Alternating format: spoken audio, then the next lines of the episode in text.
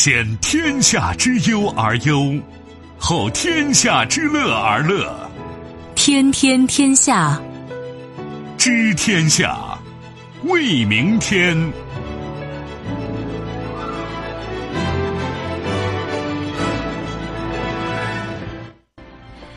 听众朋友，大家好，您正在关注收听的是《天天天下》节目，我是夏萌，有请本节目评论员重阳。重阳你好，各位好。我们节目的收听方式除了传统收听方式之外，您还可以手机打开蜻蜓 FM 在线收听。那接下来我们回顾一下刚刚过去的二十四小时发生的新闻事件。上天下海，国产两栖飞机 AG 六百水上首飞成功。再退一群，美国将退出与俄罗斯签订的中导条约。出尔反尔，沙特称卡舒吉死于领馆内斗殴，特朗普先信后疑。北极不宁。美国航母进入北极，参与北约大规模军演，代价惨重。哈佛大学、杜克大学连报学术丑闻。那在接下来的节目当中，我们将会为您进行逐一点评。天天天下今天的上榜新闻，我们首先来关注的是水陆两栖飞机 AG 六百。我国自主研制的大型灭火水上救援水陆两栖飞机 AG 六百，十月二十号上午在湖北荆门漳河机场成功实施首次水上试飞任务。中共中央总书记、国家主席、中央军委主席习近平致电表示热烈祝贺。十月二十号八时四十五分，AG 六百飞机在荆门漳河机场滑行入水，随即从水面腾空而起，在平稳飞行十四分钟。完成既定一系列试飞科目后，飞机于九点五分顺利着水降落。试飞机长向总指挥报告飞行情况，总指挥宣布大型灭火水上救援水陆两栖飞机 AG 六百水上首飞成功。习近平在贺电中表示。大型灭火水上救援水陆两栖飞机 AG 六百水上首飞圆满成功，是我国航空工业坚持自主创新取得的又一重大科技成果。全体参研单位和人员奋勇拼搏，攻坚克难，项目研制实现重要突破。我向同志们表示衷心的祝贺。这当然是一件大事儿。你看，习近平亲自指点，意味着这架飞机的分量确实非常之重啊。呃，怎么说呢？首先，我们说说它的分量吧，因为有一个所谓三剑客之说嘛，一个是运二零，一个是 C 九幺九，再加上这个，这是中国这个阶段大飞机。当然，呃，运二零是军用运输机嘛，C 九幺九是商用客机。那这个呢，是一种独门的特殊的特种飞机。所谓两栖飞机什么意思呢？它等于说可以在陆地机场降落，也可以在水上降落，也可以在这两个不同的地方起飞。所以它是一种很独门的东西，那么它承担的工作就是任务呢，也是比较特殊的。或者我们这么讲吧，这个飞机的产量，或者说它的国际市场，真的恐怕不如其他两种，就运二零啊，包括 C 九幺九。但是它的价值啊，它的重要性，和那两种飞机其实不相上下。我们只能这么讲，你不要以为这个从数量或者从成本上，不是从这个维度看。真的是从它承担的这个这个价值啊，这个分量上讲是非常独特的。嗯，所以你看，从总书记也给打一个贺电，这是我们要说的。那这个飞机其实给我最主要的印象是什么？是慢，是很慢。嗯，你说是不是很拖沓呢？甚至给人这种感觉。这个飞机应该是零八年就立项，零九年开始真正的就是开始研制吧，这个项目开始走。呃，我印象中大概是一四年左右，就机体基本上就做出来了。一六年呢，在珠海航展亮过相，而且完成陆上的这个首飞，就是用陆地机场起飞和降落。嗯，然后到现在刚刚完成水上的。你刚才说的那个漳河，实际上它是个水库。那你说它机场那个水上飞机的话，它得在那个水面上起降。对，你说它怎么这么慢呢？我就觉得这恰恰是我们说它的分量、它的价值，可能真的是在这儿。嗯，你说你是不是给人家捧啊、吹啊？呃，我觉得是这样的啊，军机和民机性质就不一样。作为民机呢，咱们有民航系统，有适航证。嗯，C 九幺九也要搞这个东西。你拿了中国的适航证，在中国的市场上，你算是站住脚了，你可以卖，可以用了。你要拿到，实际上我们说拿到美国的适航证，你在全球就可以卖了。嗯，那你说美国人怎么那么牛啊？拿航空工业发达嘛，一直以来就是这样。所以之前呢，像 A R G 二幺啊，像这个 C 九幺九啊，这个取证的过程都是非常艰难的。什么叫艰难呢？实际上他们等于是陪跑的，咱们那个团队还没建起来呢。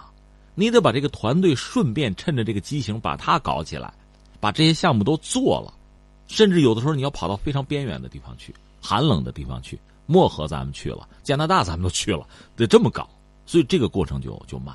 但是这个事儿一旦搞成了，嗯，那下边事儿就很简单。这就像什么呢？现在好比咱们是在搞一个学校，把这个学校建起来，同时呢，首届毕业生咱们把它做出来，而且首届毕业生做出来之后呢，他就展翅高飞了。那这个学校呢，下边一代一代你就培养就是了。咱们现在做的是开创性的工作，这个和军机走的不是一个路数。嗯，军机有的时候吧，其实你拿不拿美国市场证没什么用，咱们自己用卖不卖的两说。但是 C 九幺九你争取要到国际市场，你还要赚大钱的。那么这个。呃，A G 六百本身它是民机，作为民机呢，那恐怕在国际市场上你要想办法，能卖一架是一架嘛，对吧？这个整个的过程一点不能省，这个我想可能是耽误时间比较多的，否则的话断然不会这么久，因为我们以前有基础，就是那个叫水轰五，嗯，呃，简称是 S H 五，那个飞机是和这个飞机尺寸差不多的一种大型的水上飞机，但是我们要说呢，那叫水上飞机，它在陆地机场是不能起降的。你看照片，它那个起落架非常脆弱，它主要是在水上起降，然后可以拖到陆地上去。这个就是 A G 六百是完全可以在陆地上和水上完成起降的。它和谁很类似？和日本的那个呃 U S 二比较类似。呃，尺寸呢、航程呢、速度啊什么的，大概比那个飞机都要好一点。但是呃，作为首批下线的飞机呢，我们这次我感觉上是比较谨慎的。嗯，之前在珠海航展，我们的话说的相对哈比现在要乐观。比如说最大速度时速，我们当时曾经报是五百五十五，这次说是五百，就诸如此类的数据哈。呃，航程我们当年在那个珠海机场说的是五千三，现在说的大概是四千五，就是有所缩水。嗯，这可能反映出了我们比较谨慎，没有简单的定高指标。但是这个飞机显然已经做出来了。嗯，我觉着这种大型飞机哈，这个水上降落应该要比水上起飞要更难一些。实际上可能是起飞更难，起飞更难，因为它是这样子。其实这个飞机吧，独特在哪儿呢？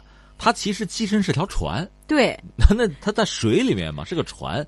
它起飞的时候呢，如果是船的话，水是一种介质，嗯，那么空气是另一种，它要完成不同介质之间的这个过渡，你得离水能走，嗯。那背不住，你飞不起来呢，就在水上就就乘船就跑了，所以这个难度是比较大。说实话，我刚看这个视频的时候哈，我心里还特别紧张，就是它一入水，然后从入水到起飞的那个过程，真的是挺紧张的。当然，入水也很危险，嗯，因为就是从空气中这这一个环境里一下子到水里，它阻力一下子就变大了。嗯，对，这个你飞机的强度也好，包括入水的角度也好，就跟那个操作有关系啊。如果你掌握不好的话，被栽到里边去了。或者说，因为强度不够，不就给你撕裂了吗？所以这个东西难度是很大的，它是一种独门的东西。那么这个飞机一旦做出来呢，几个用途吧，一个是比如消防，对，呃，你看我们那个水轰五呢，原来说的是载荷是三吨，最多是六吨，嗯，那你带水顶多带六吨嘛，这个十二吨，这个带的十二吨啊，就等于说哪儿着火了，你一个猛子扎到水库里边去，十二吨水抽出来扔到这个火场上去。嗯，这个就非常快了。另外是什么呢？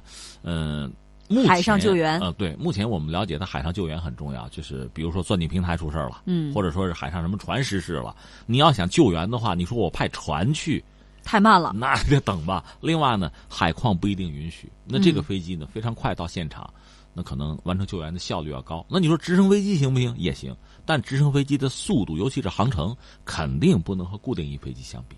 嗯，所以不管是民船还是军用的舰艇失事，那我的飞机出事了，飞行员弹射跳伞了，到大洋里去了，嗯，那怎么捞？那这个飞机显然要快得多。另外呢，我甚至在想什么呢？如果我们发动机水平足够的话，嗯，将来可以运输，可以上高原，上高原啊，对你青藏高原，我们那儿的那个湖泊就是呃咸水湖啊，嗯，大概整个中国湖泊总面积将近一半是在高原，但是我们上不去，因为你高原性能不行。如果你的高原性能可以的话，就是这个飞机的话，将来就太有用武之地。那西部大开发那就好玩了，对吧？那你这飞机上去了，那性质就不一样。但是现在还不行，我觉得这可能是可以考虑的一个方向。呃，另外是什么呢？就是比如我们在南海的人工岛礁补给，嗯，你要用船，你刚才说了补给，咱们从海南岛出发，你算吧，嗯，那吭哧时间上来多长时间？这个快。而且只要有时间窗口，实际上南海并不是随时这个飞机都可以飞的，因为有台风什么的，那个气象气候条件不允许。但是只要允许，这个飞机说去就可以去，这比船那要利落得多。而且一旦形成规模，你不要以为一去就一架飞机，那去一个团呢，对吧？如果这样搞的话，会非常快。嗯，那至于其他的军事用途，我倒觉得可以忽略不计。比如有人讲什么预警啊、反潜、巡逻，我倒觉得那个倒不必，因为我们现在有很好的选择。比如我们在呃人工岛江上已经有机场了，在海南岛有机场，西沙有机场。如果我们要做军事用途，完全可以用陆地机场的飞机就可以。这个飞机不必承担那么多。但是你比如它加入我们的这个海警。嗯，进行巡航这是没有问题的，所以这个飞机还是有自己非常好的用途啊，这个市场很广阔。呃，另外要说的就是现在有一个说法说，在全球范围内在研的就正在研发的啊水上飞机里，这款应该是最大的。我们得老老实实承认，全世界范围内水上飞机这不是最大的，有。在历史上很多国家，美国啊、德国都研制过非常大的水上飞机，包括苏联都有。但是目前在研的其实就咱们这一款，嗯，大，最大，它的尺寸嘛，大概相当于波音七三七或者这个空客 A 三二零这个尺寸。嗯，小的水上飞机，你比如澳大利亚、加拿大，人家都在搞。小的几个人的那不算，这么大的这个飞机一次，比如我救险，我捞五十个人放上去就救援没有问题，那是他们做不到的。除此之外，全世界可能就是俄罗斯现在有一个 B 二百。使用喷气发动机的那个很先进，但是好像也性能和市场都不行。这是它。呃，另外日本呢和印度前两年有一个大单，就是印度买它那个 US 二，有那么一个单，但是马上出来一个笑话，就是那个飞机失事，整个就屁股朝天的插到水里去了。US 二有那么一场，就是水上飞机本身它也是有自己的风险的。日本这方面其实比较先进，但是这些年也没有什么新的动作了。嗯，呃，可以建议大家，如果有时间的话，可以到网上去看一看相关的视频。真的是那么大、那么重的一个庞然大物，居然能飞起来，从水上飞起来，让人觉得特别的振奋哈！真可以称得上是会游的飞机、会飞的船了啊！对，你要有兴趣，可以到网上搜索，就是它现在的命名叫做“鲲”，鲲鹏的“鲲”，鲲龙六百。之前我记得还曾经叫过“蛟龙六百”，但是叫蛟龙呢，和咱们深天器。这名字就就重叠了，嗯，那人家那个显然更合适是吧？所以咱们现在改名字“鲲”，你就能飞吗？你说的对，龙啊能下水，鲲龙六百，呃，英文的这个缩写就是 A G 六百，大家网上可以搜，建议大家可以搜索以前它的那个在工厂里在装配车间的照片，嗯，涂的是黄色的底漆，你会发现它那个机身吧，第一个它胖，对，那肯定胖，你说苗条谈不上对，嗯，但是呢，它那个曲线过渡非常的光滑。你看着有一种独特的美啊，嗯，也有人说它丑的，这个大家自己去判断吧。总而言之，这个东西搞出来也证明我们在相关领域的技术达到相当的水平。没错，你要知道以前那个水轰五，我们最后只搞了七架，那显然它的性能并不能满足我们的要求。搞出来之后就造了七架，而这次这个飞机，我想确实会达到一定的量了。嗯。天天天下，我们继续来关注新闻。美国的退群似乎止不住，这次他们准备退出《中程核力量条约》。《纽约时报》十月二十号报道，美国国家安全顾问博尔顿表示，特朗普准备下周告诉俄罗斯当局，美国准备退出《中程核力量条约》。防务新闻称，这一举动将使欧洲地缘局势回到冷战时期。一旦美国撕毁条约，美俄可能将重新在欧洲大陆上部署中程核武器，这将引起北约内部的分裂。《纽约时报》表示，此举另一个目的是为了对抗中国。由于中导条约的限制，美国无法在西太平洋部署中导武器。这赋予了解放军中岛打击的优势。这一举动将使得西太平洋地区进入中岛军备竞赛。有媒体担忧，此举将会引起全球一轮新的冷战。我们首先说这是个大事儿，呃，因为美国退了一些群，我们知道，比如说巴黎，嗯，气候协定那个群是关于环保的，欧洲人很不满意，因为欧洲人确实对环境问题是很在意的啊，不满意，这是一类群，他退了。T P P 他退了。啊，日本等国吧，苦口婆心的劝啊，挽留啊，苦苦等待，那边是一去不回头，这边搞了个 CPTPP，搞了这么一个群。另外呢，还有一系列的群。前两天我们刚聊那个万物邮政的群，他退了。嗯，诸如此类群退了很多。但是这些群吧，说到底只是涉及到呃经济啊、民生啊，对整个世界的政治军事格局的影响，就是力量啊，甚至是核力量这个格局的影响，相对它不是没有。你比如说经济肯定有嘛，那是间接的。而这次这个玩意儿可是，可是真的，可是真正的巨大的影响，直接对这个军力啊、军事的格局的影响，会产生一个甚至是颠覆性的一个效果。所以你可以说它是打开了什么潘多拉的魔盒，对吧？打开了货匣，你可以这么来讲啊。呃，甚至有人说打开了地狱之门，你愿意这么说也行。那怎么理解这个事儿呢？我们也分三点说吧。第一点呢，我们先解释一下这个所谓的条约。实际上，我们知道二战结束以后的美国和苏联就冷战，冷战还各拉了一帮兄弟，对吧？两个群嘛，华约、北约就冷战。冷战这个过程呢，涉及到很多竞赛，这里面包括核军备竞赛，就是核弹。有了核弹，你还得有导弹嘛，就是有弹有枪啊。光有核弹没有导弹，你也打不到对方嘛。那你说美国现在不是就咬着朝鲜让他放弃核弹？核弹他早就有了，但是美国不着急。不过，朝鲜把这个弹道导弹、洲际导弹做出来之后，而且阅兵式，你看我能打到你本土，这美国就急了，是这样一个状况。那美苏冷战的时候，在这个导弹上，那就研发嘛。大家知道导弹对吧？最简单、最原始的是那个近程的，打得短，距离短，你打不远。嗯。后来你技术提升，打的就越来越远，对吧？那这里边有一个大概的划分，你看啊，就今天在全球范围内，你比如军贸。就不同的国家，我买你导弹行不行？行啊，但一般说来，放到国际市场货架上的导弹啊，一般不会超过三百公里射程。你比如我这导弹二百九十公里，大家一看就乐了。其实这有点像什么呀？跟大家开个玩笑，像你买那个电动车，你买那个电动车呢，它会有一个限速，对吧？对。但是你也知道，找那个车行给改一下，马上速度就上去了。对。同样道理，这导弹射程不会超过三百啊。这你就可以卖，全世界就这样，你能卖。但是呢，找俩技术人员是吧？想想办法改根线什么的，它射程超过三百了，这是基本上就是大家心知肚明。但不管怎么说，这是战术武器，你还能达到五百啊，对吧？这就算了啊。但是呢，有说法，五百到一千，这就是短程导弹了。这个短程导弹，理论上我们就得有说法了，因为这个对某些国家就形成威胁了。有的国家，你看欧洲很多国家，它小不点儿吧？你有一千公里射程，你覆盖它了就很麻烦。五百到一千公里，这基本上算是短程导弹。嗯，那再往前推，一千到五千或者到五千五，这叫中程导弹。这个东西在冷战的时候是美苏，一个是都有能力大量的生产，技术相对也比较成熟。嗯，这就是中程和中短程导弹。另外再往远走呢，那就更厉害了，远程导弹、洲际导弹。那打上万公里都有了，对吧？有了导弹，有了核武器之后，大家就想：哎呀，我怎么能防御对手啊？那就是反导，就拦截你的导弹。大家就想办法。美国和苏联也都搞了反导，但是反导这玩意儿确实不成熟。就技术，你想上个世纪六七十年代大家都搞，但是都不成熟。有一些比较疯狂的想法，比如说我怎么反导？我用核弹反导，我在太空引爆个核弹，你所有的那个导弹我不就拦住了吗？他那不太疯狂了吗？一个是你知道对方怎么发射呀？他要一枚 一枚一枚发射，那你这核弹一枚一枚一枚的扔吗？这不现实啊。嗯。所以这个反导本身吧，因为技术的原因，真的是大家就怕万里有一。那怎么办呢？双方都被对方拿枪顶着，要不咱俩谈谈吧？嗯。在上个世纪七十年代，美苏就搞了一个反导条约，在双方技术都不成熟、都没把握的情况下，咱搞个反导条约吧。搞了。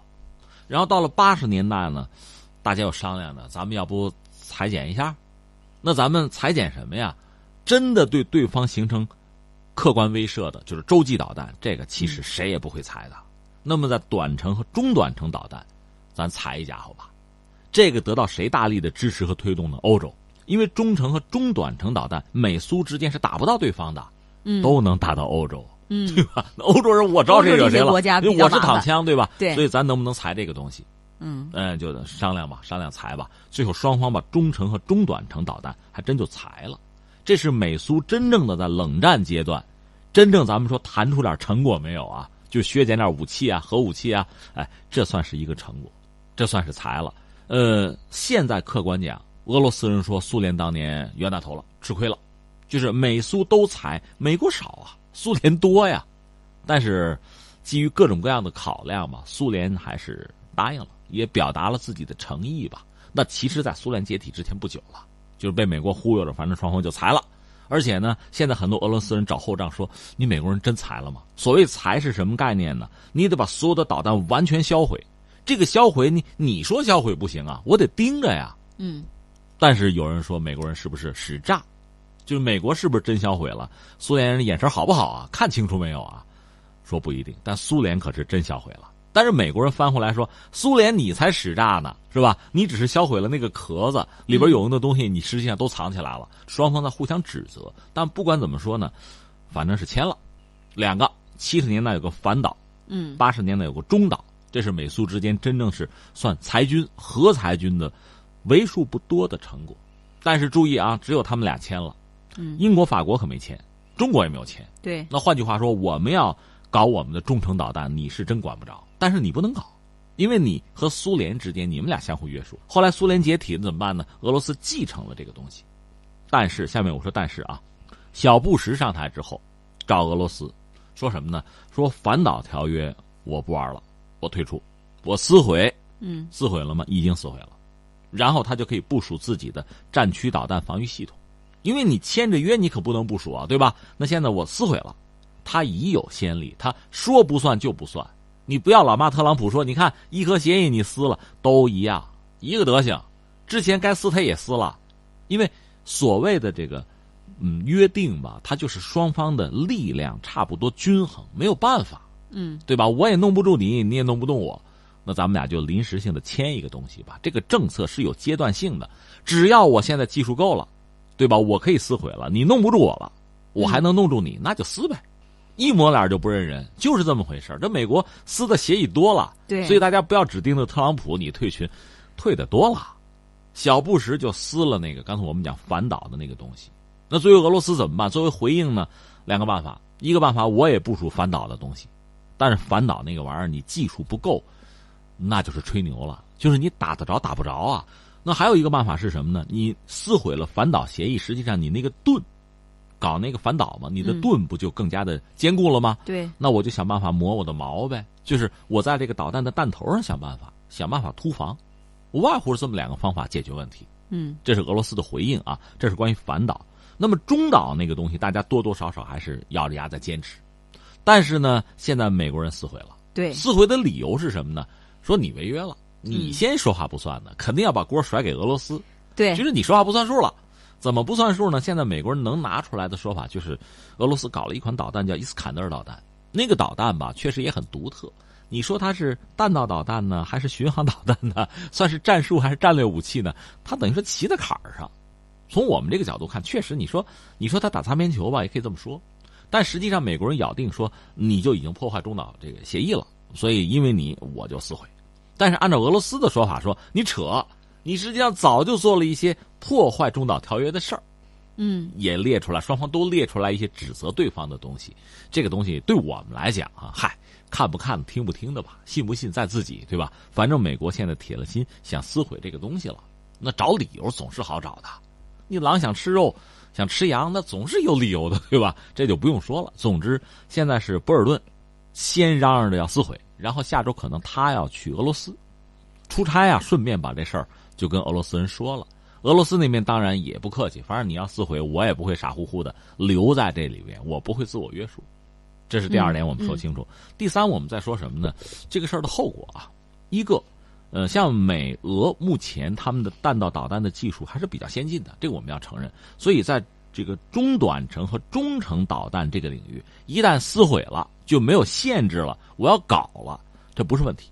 对，其实我在网上看见有网友就说说美国不管怎么说吧，他找了种种借口或者是理由，他就退出了中导条约。那么，是不是他将来以后就会扰乱世界秩序，呃，发动世界大战的这种可能性就会增加？但是我觉着啊，对我觉着这个大国之间的战争应该要打起来，不会那么容易。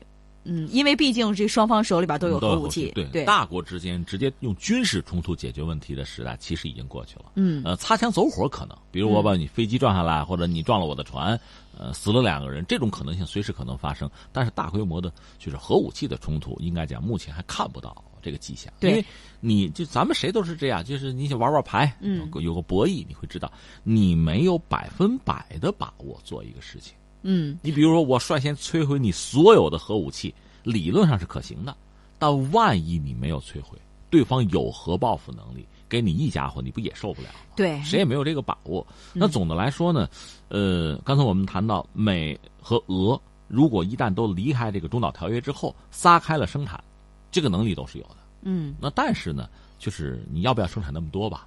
你原有的计划，你的军费可没留这一块儿啊，那你生产多少？这是一个问题啊，呃，另外呢，实际上下面的麻烦是什么呢？一个是美国暗指中国，因为中国没有加入中导条约嘛，中国确实拥有自己的中导能力，这毫无疑问的。那我们阅兵式也展出过，所以美国觉得这中国和俄罗斯对我有威胁啊，所以我要退出。嗯，实际上暗指中国。那么将来有没有可能他拉着中国来谈这个事情？不排除这种可能性。或者俄罗斯或者其他一些国家，就大家凑在一起，中岛，咱们能不能再再约一个，是吧？咱们再谈谈，这种可能性是存在的。这个准备，我觉得我们也需要做好，这是一类啊，放在一边。另外是什么呢？如果说美国真是想针对中国的话，他就会在西太、西太平洋部署中程导弹。对你从射程上算是这个意思哈，甚至不排除他在自己的一些盟国部署这个导弹。对，那如果真要这样做的话，咱们中国怎么应对呢？嗯，我个人是这么理解。刚才我们讲了，俄罗斯的应对其实无外乎两个办法，一个办法是拦截。嗯，但是之所以中导能够谈成，就是因为拦截太不容易，它短，射程短，速度快。洲际导弹拦截相对就容易，因为天上飞的时间长嘛。而且中导吧，你一旦发射，我很难很快、很准确的判断你的目的和目标，所以这个麻烦就是中导容易造成误判。嗯，如果美国要搞这个东西的话，实际上会带来很多的不确定性，就给别人带来威胁，同时自己也受到威慑。嗯，因为你看很多国家搞这个远程洲际导弹不好搞，搞不出来；搞中程的还行。你包括伊朗，人家也有中程导弹的能力啊。这个玩意儿实际上就增加了彼此之间的，就是互不信任的危险性。对，那你想办法解决吧。关键是你挑的事儿，你自己承担后果啊，对吧？你威胁别人，别人可以威胁你，这个东西你要搞明白。呃，所以围绕这个东西，你一旦开启了，这个实际上就这个军备竞赛了，这是一个。对，对于中国来讲，一个是拦截，拦截确实不容易，但同样道理，他拦截我也不容易啊，它短嘛，射程短嘛。嗯。再就是什么呢？突防，突防讲的就是弹头，而这个恰恰又是我们的长项。现在全世界范围内公开媒体报道的就是那种高超音速飞行器嘛，中国和美国基本上是第一集团，俄罗斯现在的奋起直追就是高超音速飞行器。比如滑翔弹头，就是那个钱学森弹道，就在那个大气层打水漂，这个东西理论上无法拦截。当然，美国可能也具备这个能力，那么就双方都有这个能力，大家就哈哈一笑呗。那怎么办啊？都有啊，是这么一个状况。所以目前就是美国搞中导的话，他也占不到什么便宜。而且你要在亚太搞这种所谓的军备竞赛的话，其实这是个无底洞，你没那么多钱投。另外麻烦在哪儿呢？就是如果你说在亚太只针对中国就罢了，关键是那边还有欧洲，还有俄罗斯呢。嗯，俄罗斯谈不上威胁中国，也谈不上用中程导弹在亚太地区去威胁美国，但他完全可以在欧洲部署嘛。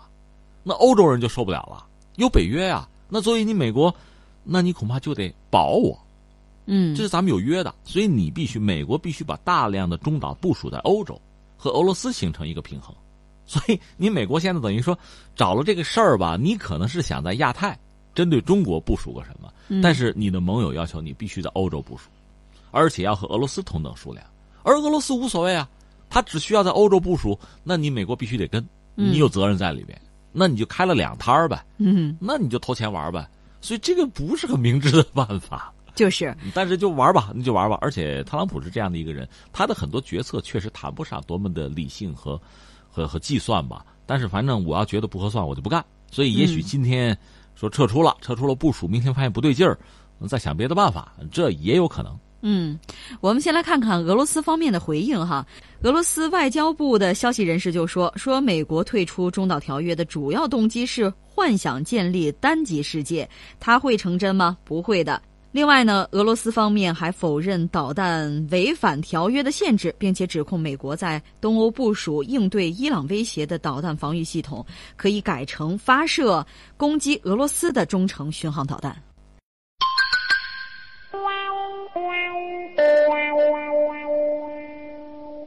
天天天下，接下来我们来关注美国记者卡舒吉案件。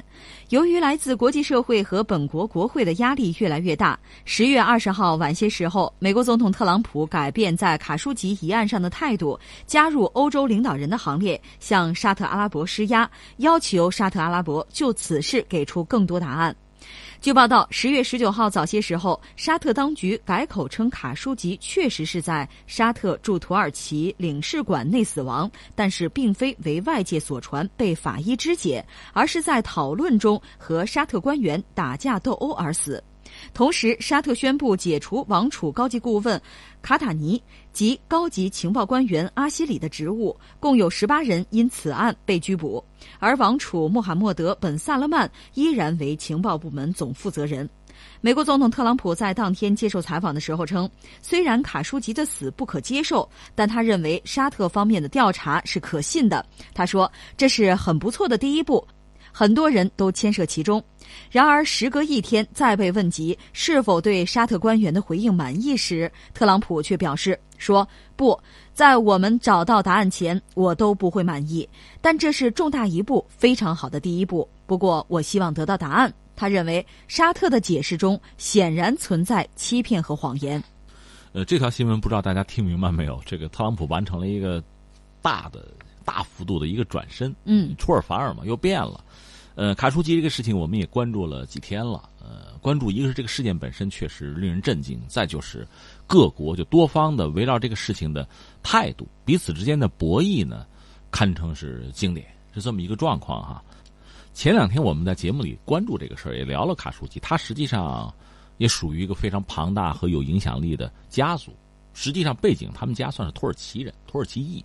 那他本身呢，呃，很多亲属和沙特。美国、土耳其就是政界啊、经济界的这个精英啊、高官有这样那样的联系，他本人也算是精英分子吧。当然，他是在沙特，而且他作为一个记者和评论员，被认为在阿拉伯世界有非常大的影响力。这次呢，他说是在土耳其嘛，因为想和前妻有一个离婚手续的问题，他和自己现任的女朋友，等于说到了沙特驻土耳其就是伊斯坦布尔的那个领馆。然后他进去，女友在外面等，结果女友等了非常长的时间，人也没有出来，最后报警，由此有土耳其介入调查，土耳其方面就爆料，媒体也跟进，就说他已经被杀了，甚至尸体被肢解，甚至还有说法说这个，呃，沙特国内派来一个十五人的一个特工小组，甚至包括法医，然后他们又回去了，云云哈，这个事情到现在呢就引起整个世界的关注，包括欧美。很多媒体也非常的关注这个事情。最有意思的，我们看到普京终于忍不住也说话了。呃，这个话和我们前不久猜测的一样，那意思就是说，你看，我们俄罗斯没干这事儿，我们就是斯克里帕尔那个事件嘛，你们就对我们制裁了。沙特这事肯定是干了，制裁啊，快啊，对吧？来吧，你马上把这个军儿就僵在这儿了。那我们注意到，一个是欧洲媒体呢，基本上对这个事情很关注，嗯，而且态度也比较一致。我说过，像《金融时报》曾经有这个社评就讲，这个沙特这不能放过，是吧？必须给他惩罚。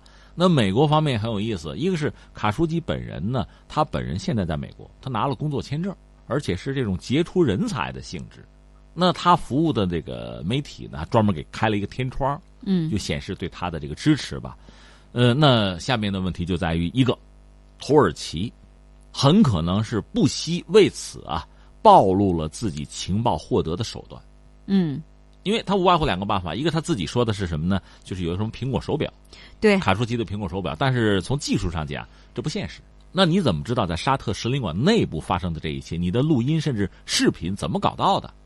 那只有两种可能，一个可能是之前土耳其在人家使领馆里就安了摄像头了嘛，或者是监听，哎，偷窥，这就有。那等于说这个事儿你要拿到录音，意味着你是有一些。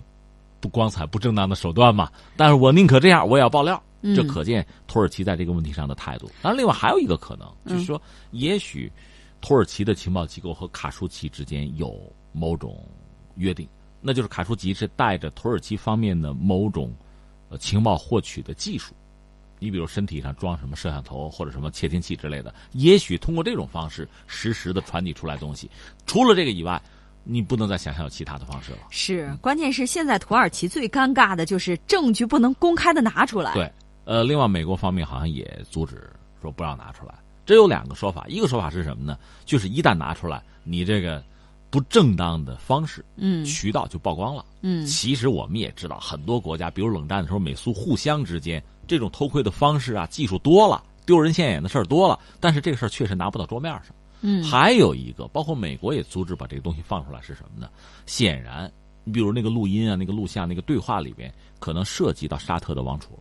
嗯如果是这样的话，这个东西一旦公布，就等于说沙特那边就没有任何挽回的余地了，就等于掀个底儿掉嘛，就就完全一切就赤裸裸了，所以可能不放出来为好。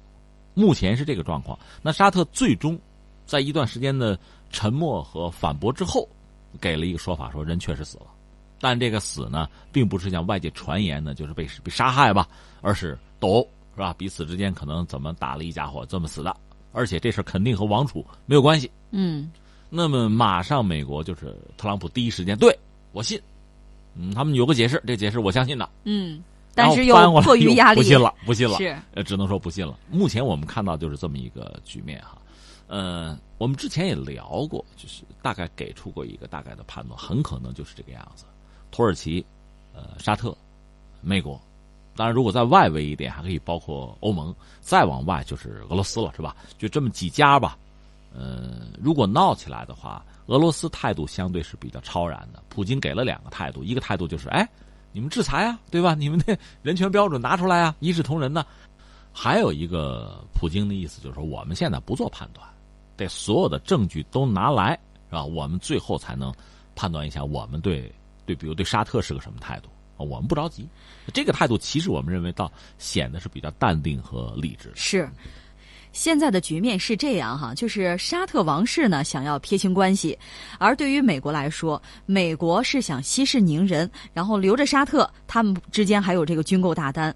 那么接下来后续事件朝着什么方向发展？是不是这个主动权是在土耳其手里？这个看土耳其的目的，就是你搞这个事情，如果你把它公之于众，嗯你想达到什么效果？你有什么目的？你想得到什么收益？实际上是这样一个问题。截止到目前呢，其实土耳其已经算赢了一局，因为他把这个事儿挑起来，他指责说你们杀人了。嗯沙特那边说没有啊，人出去了，我这有监控没有？你有监控吗？沙特说我没有监控。那在这么一个状况下，最后等于说逼着沙特承认人已经死了。是那么土耳其等于说已经赢得了一局。对那这个面子至少是有了，甚至为此还付出了代价，就是你把以前监控的那个渠道等于暴露了，你肯定有一些有一些办法才知道这一切的。那么这是什么？那等于说给了世人一个猜测的空间。没错确实是也算是付出代价了。嗯但是但是这事儿算是我赢了这一局。是那么在和沙特的博弈之中，比如争夺中东的这个领导权也好啊，或者在争夺对美的某种主导权也好，他算是赢得这一局。那下面你要什么呀？嗯如果这样闹下去，你要闹到什么程度？这是呃对土耳其的一个问题。对沙特呢，已经很尴尬了，很被动，咬定说人没死，已经出去了。那现在他承认人已经死了，是这已经是就是自己否定了自己之前的这个态度。那下面无外乎就是说，第一个这个事儿呢，王储根本不知道，就是王室不知道，嗯手下人干的。嗯嗯现在是这么一个说法。那么还有一个退身步是什么呢？可能王储知道，王储希望把比如卡舒吉弄到国内来，我们谈一谈。没想到手下把事儿办坏了，这可能也是一个解释。但是王室肯定不会承认这个事情的。嗯那现在就是说，很多人咬住，尤其是欧洲人咬住，甚至土耳其人也在咬住，在逼他。嗯那么，如果这事儿最后和王室证明是挂钩的，和王储有关系，那么这个制裁就是美国和西方，就是整个欧洲的制裁，应该会接踵而至。这里面真真假假，但是你演你也得演一出吧。其实嗯欧洲人的制裁相对来说可能比较优中，美国人的制裁如果有的话，恐怕也就是颠到极致。对蜻蜓点水，因为特朗普说了，我那一千一百亿军火大单，我要不卖的话，那万一让俄罗斯赚了呢？他也提到中国嘛，说这个沙特在向他们走近，我不能这样。另外，很关键的就是，一个是从私人讲，美国媒体也在挖特朗普家族和沙特的关系比较密切。就没当总统之前，他不算是一个建筑商嘛，地产商嘛就有关系。另外呢，即使在今天我们讲美国和俄罗斯的博弈里边，沙特也是个重要的角色，因为涉及到油价。那么在中东控制中东的局面，那沙特又是一个很关键的一个支撑点。还有以色列，沙特和以色列是没法相互替代。那边是犹太人，这是阿拉伯人，他没法相互替代，所以都很重要。对，现在这个局面对于沙特来说真的是很被动。你比如说，沙特之前到底为什么要撒谎？再加上怎么样他来证明卡舒吉和调查人员发生了冲突？呃，那接下来到底会怎样来发展，还得要等等看了。本来美国，我想这就是个息事宁人，那边一说，这边马上我对我认同，我接受，我相信。但是现在民意汹汹，舆论汹汹，对你还不能这样，只好又站到欧洲一边继续质疑，是就等着他们能不能拿出一个更说得过去的答案吧。这里面说到底呢，土耳其、美国、沙特这三家谈吧，是看看最后能不能拿出一个服众的这么一个解释吧。但是我们只能是呵呵了。对。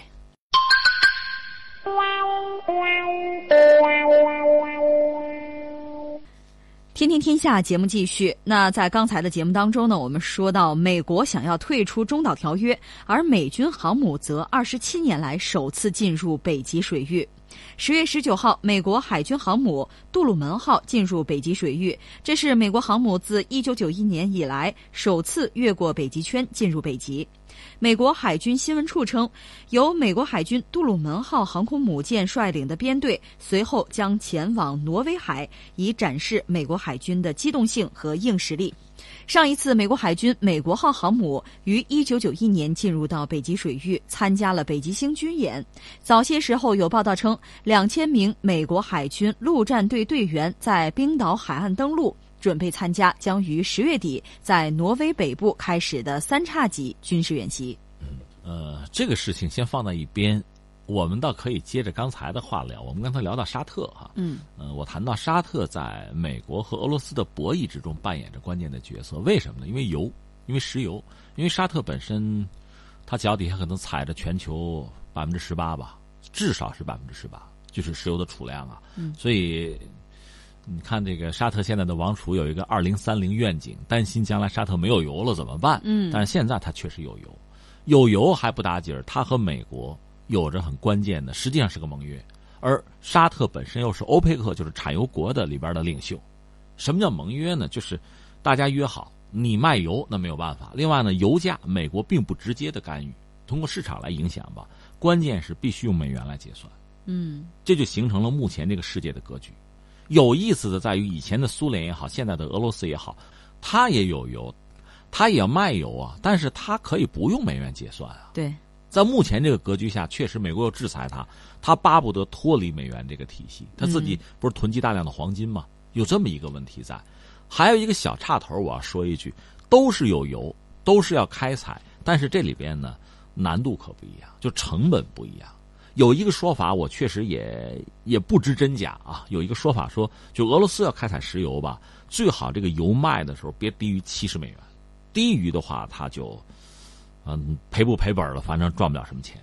嗯，而沙特不是，沙特可以低，沙特可以更低。嗯，所以说国际油价，比如说五十美元吧，可能沙特还有赚，但俄罗斯可能就要亏。那你要掌握好这个这个法门要在你手里的话，你就可以想办法影响国际油价。怎么影响呢？那说到底，除了期货这个，你拿拿资本去影响，另外就是跟沙特要打招呼，沙特和欧佩克要配合，配合美国的油的政策。另外，美国现在自己的页岩油、页岩气，它不是本身产量也很大吗？它本身也对市场这个价格会有影响。所以，如果美国拉上沙特，沙特又影响着欧佩克，就可以对俄罗斯形成一个油价上的一个影响，制约打压。那如果想让俄罗斯赚钱，那你想办法吧，油价高就行嘛。如果想让俄罗斯赔钱，或者让俄罗斯一蹶不振，啊，吃不饱，嗯，那好办，就打压国际油价。当然，这个是双刃剑啊。你要是让油价特别低，你也得掏钱啊，你也赔着啊，你也亏啊。但是我先把你耗死不就完了吗？嗯，有这样一个问题。那么从俄罗斯角度来讲呢，最好的办法就别跟美元挂钩了嘛。嗯，我挂钩我就要饿死，我不挂不就完了吗？这里边这个博弈呢，沙特就是个独特的角色了。它的价值就在这儿。那翻回来，我们说呢，刚才你讲的演习哈，实际上针对俄罗斯的这个迹象，这个态势，又是在北极嘛，北约搞，对对对，这很明显，很明显。其实我们刚才说了半天，美国和俄罗斯的矛盾其实有它结构性的一面，对，就是有这个油在这摆着。如果说俄罗斯没有油了，那你说他可怎么办？他活不了，他必然要有油，他必然要用好自己手里的牌。而这个牌呢，美国有高度的在意，美国又不可能不在意，因为石油和美元是挂钩的。如果大家都不用美元来结算，就大家石油都用，比如欧元、人民币、卢布，那我怎么办？我美元怎么办？如果美元要完蛋的话，那美国的经济怎么办？美国在全球的影响力啊，这个地位怎么办？所以这实际上是一个坎儿，是一个结儿，是大家都没办法绕过去的。你光说俄罗斯有核武器，那是他保底的，谁也不会用。但是油本身就是武器，对这个对俄罗斯来说既是致命的一个短板，因为油价太低了，他要死。但是同时，这个又是他制约或者说影响美国很重要的一张牌。你要不服气，我们想办法，我拉一个群，我有一个朋友圈，小伙伴都不用美元结算，你怎么办？所以这个是大家都受不了、都绕不过去的一个东西。所以美苏的矛盾，从某种意义上讲，坦率讲，它就是结构性的。这个还不是说我喜不喜欢你，喜不喜欢这个事儿，有个几代人教育就可以解决。但是油这个东西摆在这儿，那真的解决不了。是。那么针对俄罗斯的行动就不可能少。嗯，那来吧。比如说这次军演，演习对，而且是在北极。北极那个地方以前你可以说是俄罗斯的禁脔啊。嗯，俄罗斯没有别的出海口，北极出海口也是我的呀。这回倒好，直接在你们家这儿来演习来了，而且是北约，等于说说二三十个国家里面真正有武力的、有实力的有限。但是呢，在地缘政治格局里边，你涉及到港口啊，涉及到机场啊，这个有些国家，包括挪威，这都是有地缘上的优势的。而美国通过这个事情呢，彰显自己和这些国家之间紧密的关系。我航母可以派过去，那不是多件衣服的问题啊。那我的飞机在哪可以落？那么和谁可以进行联合的军演？这个里面道道比较多，就是给俄罗斯看的。对，这就是像俄罗斯在秀自己的肌肉。对，那对于俄罗斯来说，哈，俄罗斯总统普京就说说，俄罗斯杀手锏不久将会列装。如果说面临袭击的时候会使用核武，可以说真的是俄美之间他们双方的关系紧张气氛已经达到了一个新的高点。嗯，普京倒说了一句话，说那导弹只有在遭到侵略的时候才会使用啊，对对，表达这么一个意思啊。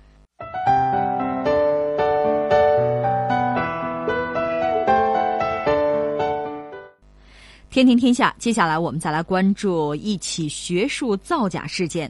因涉嫌造假，一下撤回三十一篇论文。八十岁的哈佛医学院前心脏病专家皮耶罗·安维萨从神坛落下，这也让哈佛名誉蒙羞。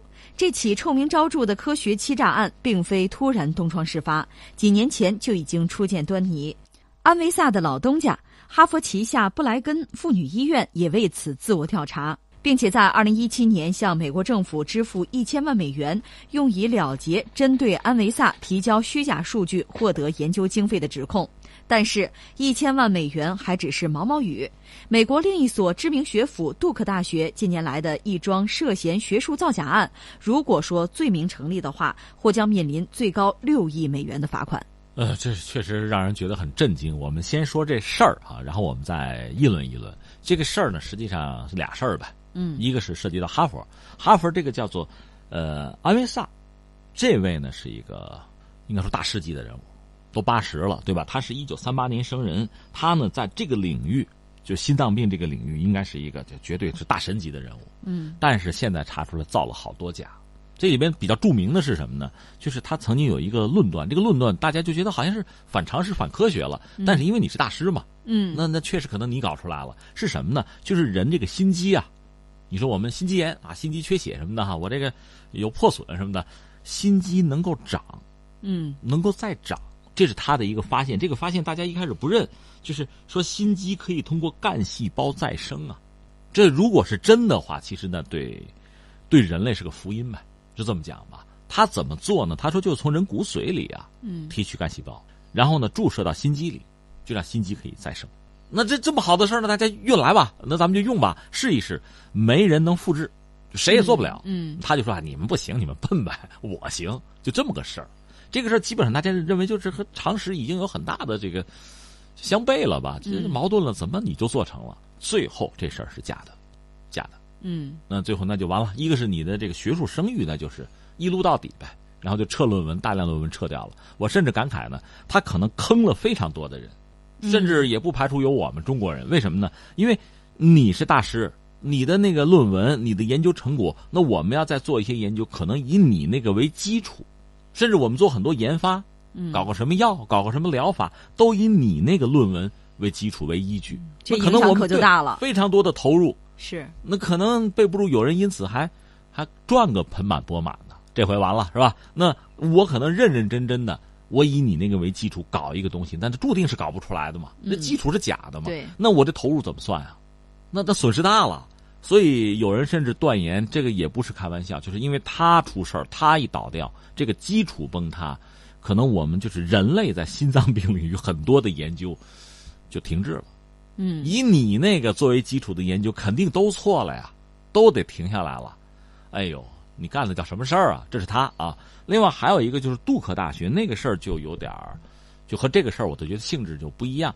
那个人叫康德，是个女的，这个人就是品行不端了。嗯，就是学校最后查出来什么呢？他可能是盗刷学校公用的那个信用卡，从这儿查出这个人，这不是品质有问题吗？再一查，他学术上也有问题啊，也是涉及到学术造假的问题。而且呢，杜克大学也是很知名的大学，可能还曾经要。要掩盖他的一些丑闻，最后呢，反正遮不住了，最后也是有人举报，那好吧，那就罚吧，估计这个罚六个亿美元，嗯，大学要面临这样的这个重罚，呃，这是我们把这俩事儿说清楚了。其实我们坦率讲，涉及到学术造假吧，古今中外都是有的，呃，那美国这两起应该说影响力是非常大的了。对，那这个事儿给我们什么启示呢？呃，我们还是要说，哈佛也好，杜克大学也好，或者说就是官方也好，对这种学术造假行为的态度，嗯，这种相对比较严苛的态度，还是值得赞赏的。就罚他个底儿掉，是吧？这辈子你别在这个圈里混了，那必然是这样一个态度。这种严肃的态度是，我觉得是我们还是需要需要赞成的。呃，甚至我们也应该这么做。嗯，因为美国是这样。那我查了一下，美国在一八五三年曾经通过一个叫《虚假申报法案》，就是鼓励普通的民众，就老百姓，如果你发现有这类的行为，包括就是学术不端这种行为，你可以向他们那个政府举报，嗯，可以举报，然后可以拿奖，拿奖金。这个奖金高的时候，最多的时候呢，就是得罚嘛，那边是罚，然后给你奖，三成你可以拿，嗯，就鼓励大家举报这种。造假、学术不端这种行为，嗯，我还查到一个数据，给我看乐了，就是美国目前啊，就最近这些年吧，政府每年就平均啊，靠这项法案能够收缴三十五个亿，就罚金三十五亿，这个亿说明什么呢？造假的还真多呀。再一个就是说，再一个就是说，真严，真严。嗯，我觉得我们需要的是这个东西。你这么严，是不是杜绝了造假？没有。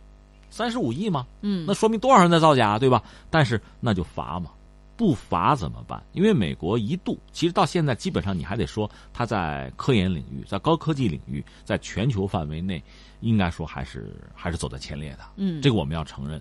那怎么就走到前列了？一方面确实在研发上投入，那你得真金白银的往里砸。走在最前面的人很可能走错路。嗯，你就说摸着石头过河，背不住踩一脚泥，摔个跟头，弄一身水，这是可能的。但是你要想保证你一直走在前面，你必须高投入，这毫无疑问。那我们中国人来说也是这样。以前我们在这个领域，就是科研领域研发上投入是有限的，嗯，因为你没钱嘛。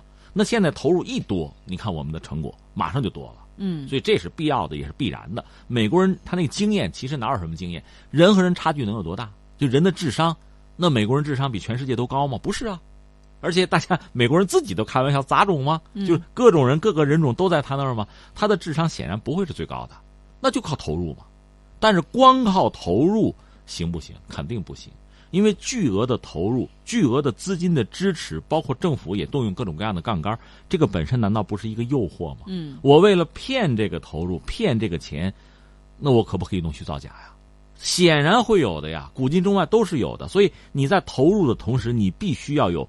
这必须是严刑峻法的，就看着你，你一旦造假，那你这辈子别混了，就别干了。这位就八十岁的这个医学界的泰斗，因为这个事儿，你这辈子完了，晚节不保。那个叫康德的也不用了，所有的学术的这方面的东西，呃，官方呢，政府的态度放在一边不论。你是一个大学的校长，你会用这样的人吗？对，你是个研究所，你还雇他？不可能了，这辈子你就完了，走错路了。必须是这个结果。所以翻回来说，我们中国也是这样。如果我们想从长远看，我们早晚会有那一天。我觉得我我充满信心，甚至我觉得有生之年我们会看到，我们在学术领域，我们也会成为世界之这个执牛耳者，我们也会成为真的举旗的，走在最前面的。但是要做到这一点，两条很重要。一个你就持续投入吧，对，高投入，不能怕花钱。而且我说了，走在最前面，人家走错路了是允许的。嗯，谁能保证自己是吧？生下来脑门写着我会是吧？不可能的，走错路这个代价你也得付，投钱。再是什么呢？别傻投，对吧？别让骗子占便宜，对吧？你看，如果不健忘的话，记得二零零三年那个汉芯事件，那不是从摩托罗拉弄了个芯片。找了一个农民工打磨一下，贴上自己 logo，就去吹牛去了。这你还信？这不被别人忽悠了吗？这个钱投的多傻呀！就我们必须在这方面严刑峻法，有骗子马上制裁，让他这辈子在这个圈子里也混不了。是。所以美国人这个哈佛也好，杜克也好，就他们做的这个事情，最终这个事件本身，我觉得给我们的启示应该是这个。嗯。好，听众朋友，那由于时间的关系，我们今天的《天天天下》节目到这里就要接近尾声了。感谢您的守候与收听，明天同一时间再会。